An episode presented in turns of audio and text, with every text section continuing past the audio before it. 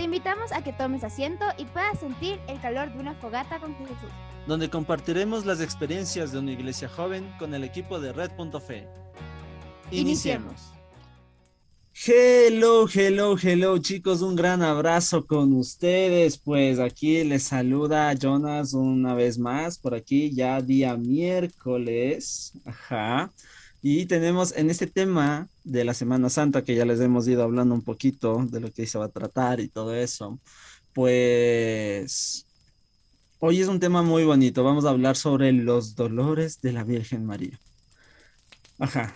Eh, un tema que normalmente se lo trata el día viernes de Semana Santa, sí, pero, pero, pero, pero, eh, como estamos hablando de muchas cosas, el día de ayer, martes, hablamos sobre Pedro, entonces, hoy quisimos dedicarle este, eh, este día, ¿no? A nuestra Madre del Cielo. Y qué mejor en la Semana Santa que hablar de los dolores de María. Que eh, vamos a hablar datos interesantes, cuando inició, cómo, cómo fue la historia un poquito y cuáles son sus siete dolores y comentar un poquito de cada ellos, ¿no? Esperemos que nos alcance el tiempo. Ajá, si no, toca parte dos como normalmente se hace. Bueno, pero como ustedes saben, yo no me encuentro solo, ajá, yo no estoy aquí eh, sirviendo solo en este podcast, y pues hoy nos acompaña una eh, igual miembro de Red.fe, ella es Génesis y pues un gran abrazo Génesis tenerte por aquí. Hola, ¿qué tal Jonas? Chicos que nos escuchan, un fuerte saludo y también desearles muchos éxitos en todo lo que hagan y gracias por la invitación. Pues sí, Génesis, eh, ella nos está ayudando un poco en la parte que es los rosarios juveniles, así que normalmente ella hace el contacto con los, eh, con los grupos, organiza el rosario. Ajá, yo solo me conecto y me dicen, te toca hacer tal parte. A veces no hay necesidad ni que yo esté. y eso es muy bueno. Pues bueno, eh, a lo que venimos, a lo que estamos. O sea, desvíos acá siempre hay. Creo que es algo que toca ir corrigiendo. Pero, pero, pero, pero, vamos a lo que nos toca, a lo que nos compete. Los siete dolores de María. Y yo aquí quiero tocar un poquito la diferencia. Aquí. Eh, aquí en Ecuador nosotros tenemos a la Virgen Dolorosa del colegio. Ajá, la Virgen Dolorosa, que también podemos encontrar en ella los siete espadas que la atraviesan el corazón María, pero es muy diferente a la Virgen de los Dolores. Hay que entender esta pequeña. Ajá. Eh, la Virgen de los Dolores eh, sí eh, es relacionada con la, con la cruz, con la pasión de Cristo, se le relaciona bastante. Ajá. Y su manto es de color negro con dorado, ¿sí? Y tiene una corona y tiene las espinas en el, no, no las espinas, sino las, las estacas, las espadas en el corazón. Ajá. Pero la Virgen Dolorosa del Colegio es una filografía ya de un milagro que sucedió en el Colegio San Gabriel. Sí, entonces eh, a veces se le relaciona un poquito, ajá, pero no es lo mismo, ¿no? Ajá, son dos advocaciones diferentes. Lo una, eh, la Virgen Dolorosa del Colegio, es una advocación mariana dedicada hacia la intercesión de los jóvenes, hacia la juventud y la niñez. Esa es eh, la, eh, la, intercesión de la Virgen Dolorosa del Colegio y está ubicada en una iglesia de la compañía, de los jesuitas aquí en Quito, bueno, aquí en Ecuador. Pues bueno, eso, ajá. Y bueno, quitando esta pequeña paralelismo, pues eh, vamos, a hablar un poquito de esto, ¿no? De estos dolores, estas espadas que le atraviesan a María el corazón. Y pues aquí eh, tenemos a Génesis, pues coméntanos cuáles son esos siete dolores, cuáles son esas siete espadas que vamos a contemplar el día de hoy. Mm, está bien, entonces vamos a irlas conociendo. Yo las voy a, enumerar, pero le iremos conociendo una a una, ¿ya? La primera es la profecía de Simeón en la presentación del niño Jesús. El segundo es la huida a Egipto con Jesús y José. El tercero, la pérdida de Jesús. El cuarto, el encuentro de Jesús con la cruz a cuestas, camino del Calvario. El quinto, la crucifixión y la agonía de Jesús. El sexto, la lanzada y el recibir en brazos a Jesús ya muerto. Y el séptimo, el entierro de Jesús y la soledad de María. Estos son los siete dolores. Vamos a ir conociéndolos uno a uno. Entonces, eh, vamos a ir, Jonah. A ver, el primer, el primer dolor nos habla acerca de, de, esto de que Simeón le anunció que una espada atravesaría el alma de, María por, los, por el sufrimiento de Jesús y obviamente esto se manifiesta con, con una tristeza muy grande que, María sentía en ese momento al saber lo que iba a pasar con su hijo. Eso es lo que tenemos en el primer dolor. Sí, o sea, yo digo, a veces las noticias son, bueno, voy a hacer referente a una, a una película que una vez vi, en la cual se acerca un, peluchito, no es un peluchito, es, bueno, se le acerca y le dice, maestro, le tengo malas noticias, le dice, no, no has aprendido nada hay sol, no hay buenas ni malas noticias, solo hay noticias. Y después dice, no, se escapó un tigrecito, era, es de Kung Panda. Dice, ah, no, entonces esas sí son malas noticias. Entonces, yo, yo creo que eh, dependiendo de cómo acojamos la noticia, pues va a ser buena o va a ser mala, ¿no? Pero siempre hay, hay noticias que a veces nos conmueven, ¿no? Entonces, eh, también digo, Simeón también, ¿cómo le habrá dado eh, el anuncio, no? Es una profecía que le dan a María, ajá, para que le duela, o sea, no, seguro no tuvo, no, no, no tuvo tacto al, al, anunciar esta profecía, me supongo yo. Claro, o sea, más o menos eh, se comprende como vulgarmente se dice, no tuvo un filtro al momento de decir las cosas, ¿no? sino que únicamente fue como que, María, esto, esto va a suceder, prepárate. Y cuando nos, nos llega eso del prepárate, o sea, obviamente no estamos preparados, y lo mismo lo mejor sintió María, ¿no? Al saber que su hijo iba a ser crucificado. En el, en el segundo tenemos nosotros el, el que dice que por ese dolor que María sentía, empieza a huir precipitadamente tan lejos, pensando eh, cosas graves que le estaban pasando a su hijo tan pequeño, que ya era perseguido, que había tenido momentos difíciles, pero sobre todo que lo, que mm, vale recalcar de, de, su hijo es que ya predicaba la palabra, ¿no? Entonces, este, esto es algo que no sé cómo lo tomaría María. O es como que cuando nosotros salimos corriendo de alguna situación difícil.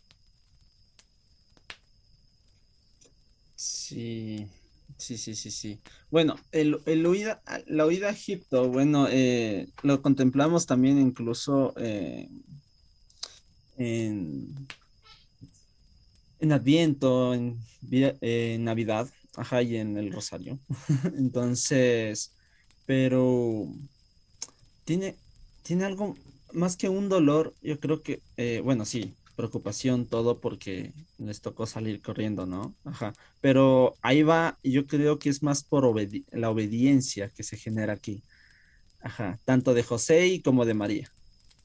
Ajá. Y nos podemos dar cuenta que estos dos dolores es cuando, cuando Jesús estaba chiquito todavía, ajá, aún, eh, o sea, todavía no, no, no, no ejercía todavía su ministerio y habían cosas que no se entendían porque María, si bien aceptó en la voluntad del Señor al ser la madre de, del Creador, la madre de Jesús, pues todavía estaba aprendiendo, ¿no? cómo iba a ser su caminar en todo este tiempo en esta misión. Entonces, creo que son más de incertidumbre ir aprendiendo lo que, lo que le iba a tocar vivir, ¿no? Claro, porque, o sea, ella ya en, eh, en, esto de que sale corriendo, automáticamente pensaba que era lo que iba a pasar, ¿no? Y eso es lo que se nos anuncia más adelante. En, en el tercer dolor, anuncia cómo ella sentía el perder a su hijo, porque estaba angustiada buscándolo. Eh,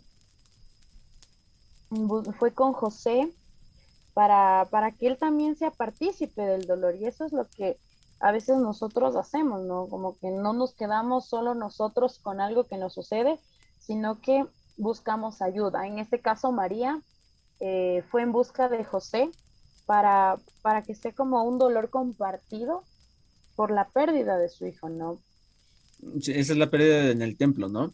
Y, yo creo que, eh, claro, eh, o sea, pongámonos en ese momento, tú vas todo bien con tu familia porque todos se conocían, están a punto de regresar, shalala, shalala, y después es como que María le regresa a ver a José y le dice, ¿y, Jesús? Y, José le regresa a ver a María y dice, ¿no estaba contigo? Digo, no, debía haber estado contigo. No, pues no está conmigo. Y, y, búscalo. a preguntar, a ver, ¿y ahora qué hacemos? O sea, creo que y después sí, regresar y bueno, encontrarle entre los maestros. Y creo que el dolor, eh, más que la pérdida, ajá, es eh, relacionado también a lo que le dice Jesús, ¿no? Eh, ya de chiquito, ahí, ahí es cuando ya empieza ya un poquito el ministerio, le coge y dice, estoy haciendo las cosas de mi padre. Ajá. Y ahí dice que la palabra dice que María no comprendía esas palabras. Entonces, sí fue, eh, o sea, algo de controversia, ¿no? Hay un poquito para María de, ok, ¿en qué me metí? ¿no? Pero estoy muy agradecida por, por todo lo que está pasando y, y creo que desde ahí la de haber tenido con, con, más ojo, con más cuidado a Jesús para que no se le vuelva a perder, a escapar de algún lado. Entonces. Claro, esto es como que ya se le venía anunciando a María lo que podía, lo que va a pasar más adelante. Y, ella empezó con esto, con, su angustia al ver que su hijo se perdía, al ver que no estaba a su lado. Y esto es lo que a veces nos pasa, no solamente eh, con, un hijo, sino también con algo tan cercano, con nuestros familiares, ¿no? Y, pues eso se representa como eh, este dolor.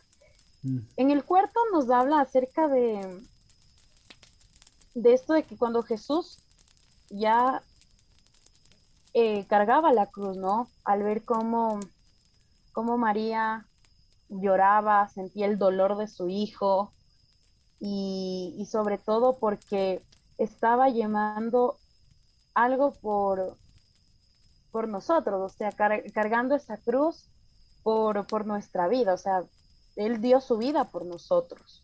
Y, eso es lo que hace que María se sienta eh, adolorida, se sienta humillada y también que su espíritu como tal no, no esté bien. O sea, sí, no, yo no me imagino el dolor de María al, al, ver a Jesús, ¿no? Y esto podemos relacionarlo también con el quinto, Ajá, eh, que ya es la eh, cuando ya está crucificado, ¿no? Y la agonía que tiene Jesús ahí, o bueno, e, ese momento donde ya incluso Jesús va diciendo sus últimas palabras y eh, es, o sea, es incomparable, ¿no? a veces nosotros vemos a alguien sufrir y nos da un recogimiento, nos da un poco de dolor, pero el ver a una madre, creo que, bueno, nosotros no vamos a poder comparar cómo se siente una madre al ver a su hijo sufrir o algo, ¿no? Entonces aquí sí que eh, hay que pedir mucho, mucho, mucho por las madres que tienen hijos en las cárceles, pues deben sentir un, dolor semejante, ¿no? Entonces, pero también, o sea, hay unas cositas, eh, un versículo que me encanta, que dice que todas estas cosas María lo iba guardando en su corazón todo lo iba guardando. en el lugar más preciado, más, incluso un poco más frágil, pero que soporta tanto dolor, que es el corazón. Entonces, ahí se, ahí se ve realmente eh, el, valor del, de, la decisión de Dios en escoger a María. porque no, no creo que cualquier mujer pueda guardar todas estas cosas en su corazón para ella y, y no salir al mundo a coger a decir como que él es mi hijo, está muriendo, ayúdenme o algo así, sino que comprendía la misión de Jesús y Jesús se refugiaba en ella, o sea, seguro que se refugiaba, le veía y era como que hay una palabra que incluso aquí en este momento, eh, cuando está cargando la cruz, se le acerca y le dice, madre, yo todo lo hago nuevo. Entonces, eh, ya, ya había, ya los dos sabían lo que estaba haciendo y los, entre los dos se daban mucho ánimo. Entonces, creo que es algo totalmente hermoso tener esa conexión, ajá, entre, y por eso nunca separamos a Jesús de María, ¿no? Al menos en el Sagrado Corazón de Jesús no se lo separa. Y yo creo que cuando este soldado le atraviesa el eh, la costilla a Jesús, creo que ahí también fue para María también un, o sea, ya hasta, yo no sé hasta qué punto aguantaría María. Claro, o sea, esto, esto que, que, pasó María al momento de que, de que ve que su hijo está cargando la cruz, nos, nos asemeja también, como tú mencionabas, Jonas, de lo que mm, las madres viven cuando su hijo está en prisión. O también mencionemos aquellos hijos que, que no les pueden encontrar, que están desaparecidos. ¿Cómo se encontrará esa madre? Porque mm, luchan incansablemente para encontrarlo, hacen cadenas de oración, hacen eh, pancartas para salir a las calles y, compartirlos con los demás para poder encontrar a sus hijos. Entonces, de esta manera se puede asemejar un poco de lo que eh, sintió María al ver que su hijo llevaba la cruz. Y sobre todo, es importante mencionar que María, mm, si guardaba eso, era porque sentía que a lo mejor no iban a comprender lo que ella estaba viviendo, lo que ella estaba sintiendo solamente eh, sabía que tenía que compartirlo con Jesús, porque obviamente la cultura o las cosas como se manejaban en aquel tiempo no es como ahora que todo se publica por redes sociales o que armamos alguna campaña y hacemos cualquier cosa. Allá era como que un mundo sumamente pequeño de tu familia y enfocado en, en sí, en, sí en todo lo que compartían.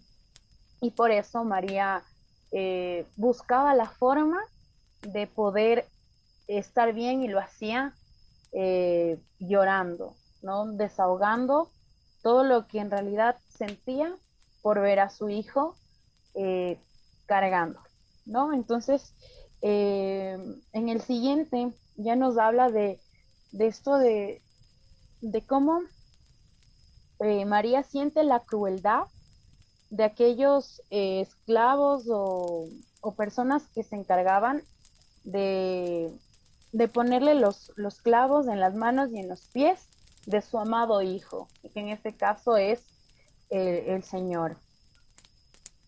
Y ver la agonía que sentía Jesús causó eh, en ella un, eh, un sentimiento de, de culpa, de, de sentir que su hijo cargaba con algo innecesario, porque ella habla de que no, no, no era justo que él esté ahí por los pecados de otras personas, pero ella confiaba que su hijo lo hacía por amor.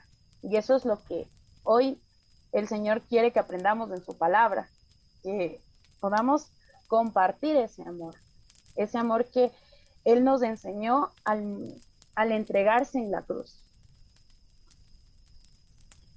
Sí, eh, yo considero que, bueno, eh, María sí comprendía el valor del sufrimiento. Ajá. creo, que una cosa es saber, otra cosa es sentirlo, ¿no? Entonces, eh, a veces nosotros sabemos lo que es una injusticia, pero sentir la injusticia es muy diferente al menos cuando las hacen a nosotros, ¿no? Cuando a nosotros nos hacen algo injusto, a veces nos llenamos de rabia, nos llenamos de desesperación y pedimos justicia y pedimos un montón de cosas eh, que nos den esa satisfacción. pero yo creo que María, por eso decía, María guarda todas esas cosas en su corazón, porque eh, tal vez habían cosas que ella no comprendía, pero que conocía el propósito. Ella escuchó muchas veces a Jesús predicar, en múltiples ocasiones, ajá, era cercana también con los apóstoles, entonces, y, y no olvidemos que también estaba con Juan, con Juan era uno de los apóstoles que más escuchaba a Jesús, o sea, el más querido, el que estaba, el que se recostaba en el regazo de él. Entonces, eh, las dos personas que, que, reflejaron un cariño hacia Jesús estaban ahí. Entonces, yo creo que, o sea, sí hay un, eh, como que María sí comprendía todo lo que estaba pasando. Ajá. Eh, y, y creo que eso nos lleva también al tercero, ¿no? Al momento, al séptimo, que ya, ya es el entierro de Jesús, cuando Jesús eh, bajan y le ponen las manos de su madre, ¿no? Entonces, también es un cumplimiento para María, ajá, en el punto de, esa espada que le dijo Simeón, pues ahí al momento de ya enterrar a su hijo. Entonces, obviamente yo creo que también María sabía que resucitaría al tercer día, ajá, pero ese dolor, pues, de ver a Jesús, no se va a quitar, porque incluso los apóstoles no se, no se la creían todavía. Entonces, y cuando pasa la venida de Pentecostés, ya cuando Jesús se va eh, al cielo, pasa la venida de, Pentecostés, eh, los apóstoles estaban junto con María en esa espera del Paráclito. Entonces, yo creo que María es parte fundamental y es por eso que nosotros hablamos como católicos, hablamos bastante de María, como este reflejo. aparte de que es nuestra madre y la queremos un montón y que es intercesora, o sea, experta en esa materia, eh, también nos ayuda mucho a comprender el dolor. O sea, miren, para poder perdonar es, es necesario poder comprender el dolor de María. O sea, si nosotros queremos perdonar a alguien que nos hizo daño, el comprender el dolor de María es algo eh, fundamental, porque ahí vamos a poder perdonar mucho más rápido, porque María lo hizo, lo hizo con todos, perdonar todo lo que le hicieron a su hijo, imagínense.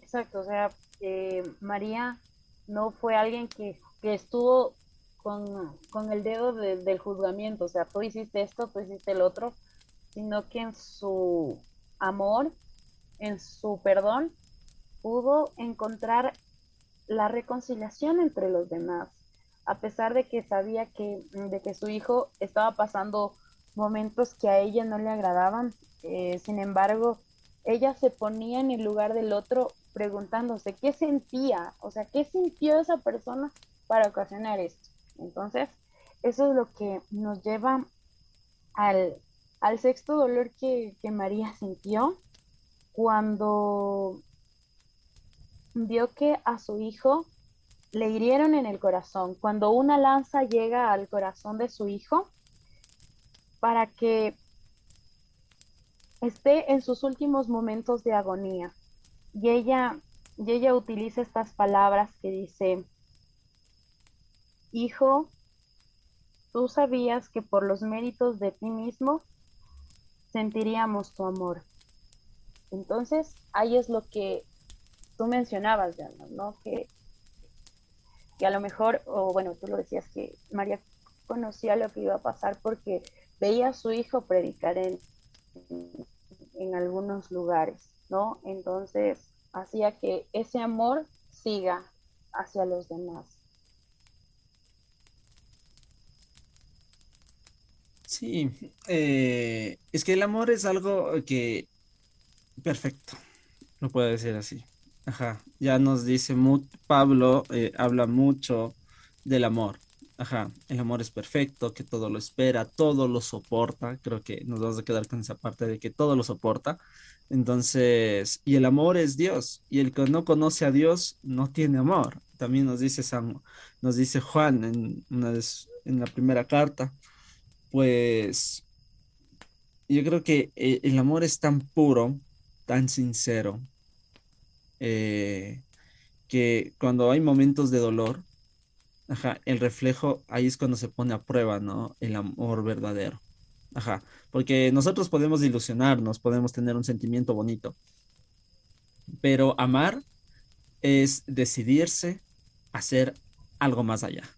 Entonces, mientras no estemos dispuestos a hacer algo más allá, no estamos amando.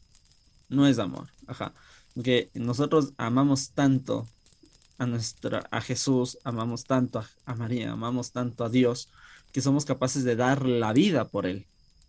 Y es ese amor el que nos impulsa a hacer las cosas. Entonces, y es de ese mismo amor el que nos permite soportar un montón de cosas, perdonar un montón de cosas. Y pues el amor es, al menos el de María, que es un amor, creo que de gracia, de misericordia, puro, eh, que no se dejó eh, fragmentar con todo el dolor que ella estaba viviendo. Sí, eh, es, es, importante mencionar esto de, del amor y recalcarlo entre lo más grande porque a veces eso es lo que carece el mundo, ¿no? O a lo mejor a veces eso es lo que nos, nos falta. ¿A qué voy con esto? A que solamente nos enfocamos en cosas tan pequeñas sin darnos cuenta que hay cosas tan grandes a las que podemos llegar. Eh, tú mencionabas de que el amor todo lo puede, el amor todo lo soporta y, y esa es la, la realidad. Eh, en Primera de Corintios 13, 13, 13 nos habla de que tres, existen tres cosas importantes en la vida, ¿no? La fe, la esperanza y el amor. Y entre las tres, el amor es lo más importante.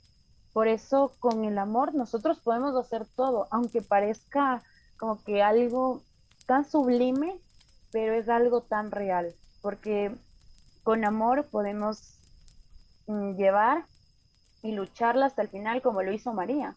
María, a pesar de, de, todos sus seis dolores que hasta ahora hemos visto, ella no, no era una persona diferente, no era una persona que cambió y dijo, ah, allá ah, se quedan ustedes y, yo estoy así enojada, triste por todo esto, sino que a pesar de que sentía ese dolor en su agonía, seguía amando al prójimo, seguía amando a los demás, porque sabía que eso era lo que su hijo quería que lo haga.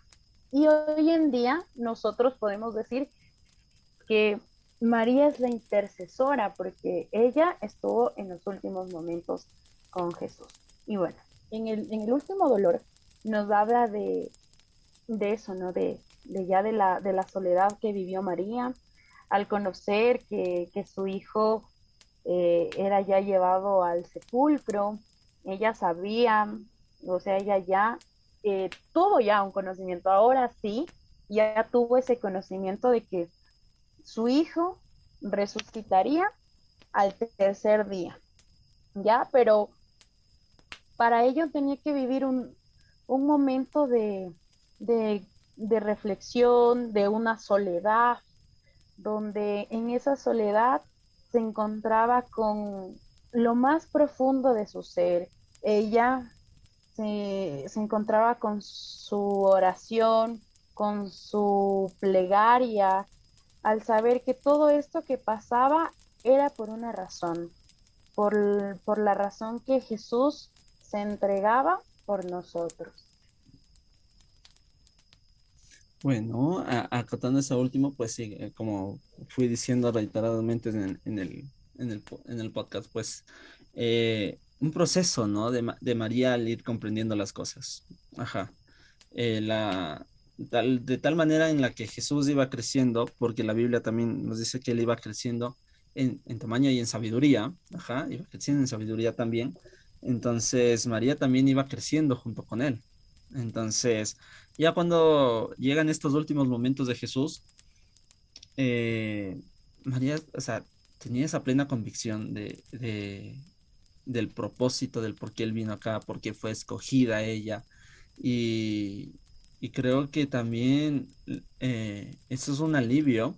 Eh, eh, claro que se siente en soledad, ¿no? Nosotros al momento de perder a alguien siempre nos vamos a sentir un poco en soledad o también un poco angustiados, ya sea nosotros al menos como jóvenes, cuando, cuando justamente la, la, persona que nos agrada, que nos gusta, a veces no nos presta atención, imagínense, sentimos, nos sentimos solos, nos sentimos así como que, eh, o cuando terminamos ya con una enamorada, es un dolor que, un vacío totalmente grande. Imagínense a María al momento de perder ese amor a su hijo, que tanto le, que, le quería, lo apreciaba y es como que eh, tan, eh, eh, o sea, no vamos a poder comprender ese dolor, creo yo, pero sí vamos a poder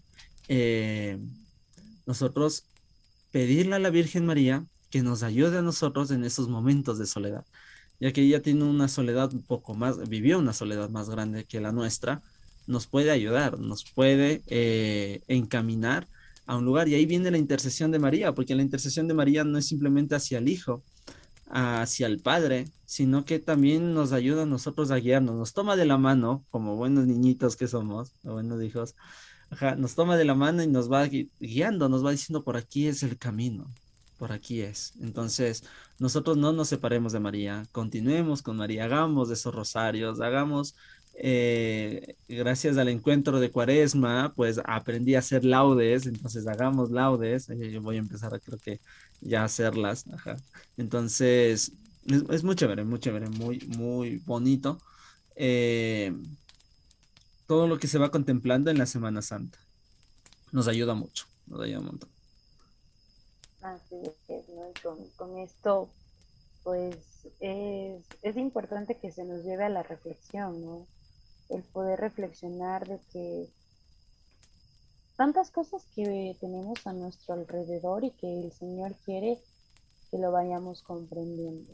Y más que nada, eh, María, al, al encontrarse en esa soledad que, que se menciona en esta parte, ella también quería comprender el motivo por el cual sucedía todo nunca vamos a comprender lo que una madre siente cuando pierde a su hijo, pero sí nosotros podemos acompañarle a esa madre eh, a que pueda estar más tranquila, a que sienta que somos como sus hijos. Y en este caso nosotros somos esos hijos de María, porque el, el Señor dijo, ¿no? Que ahí están todos, todos sus hijos, o sea, nosotros. Sí, también eh, hablando un poco de la soledad, también creo Jesús comprendía eso y pues al ver a Juan, su apóstol, ahí pues recoge y le, entrega a su madre, ¿no? Eh, hijo, ahí está tu madre, madre, ahí está tu hijo. Sí, como que, o sea, no vas a estar sola. O sea, yo, yo me voy, cumplí, pero tú no vas a estar sola. Entonces, es también importante rescatar. Y pues bueno, eh, chicos, un gran placer. Eh, si hayan llegado hasta este final del podcast, pues un abrazo enorme. Vamos a continuar eh, el día de mañana, pues vamos a hablar un poco de lo que se hace en, jueves santo, lo que es el laboratorio de los pies, la vigilia de, adoración y un poco esta, la, la, Eucaristía, ¿no? Entonces, que, que que en Domingo de Ramos es la última vez que se hace una Eucaristía. Ajá. Y de aquí no la tendremos hasta el sábado. Entonces, eso, para ir, ir, ir rescatando esas cositas, ¿no? Esa última cena. Pues, bueno, eh, nada más que decirles, síganos en nuestras cuentas, ya saben, Red Fe Catholic en todas las plataformas que ustedes utilizan. Y pues sus observaciones, cualquier cosa, tienen Instagram, Facebook, que es donde estamos un poquito más presentes y pueden, eh, vamos a responder sus mensajes. Sí, entonces, eso. Gracias Génesis por compartir este pequeño podcast del día de hoy. Pues, pues, que te vaya muy bien, que sigas participando y sigas haciendo las cosas en Red.fe tan bien que las haces. Muchas gracias a ustedes y ya saben, ¿no? Nos vemos en los espacios del Rosario con los jóvenes que participan. Gracias por la invitación. Pues ahí nos despedimos, digamos chao, chao. Chao, chao. chao. Adiós.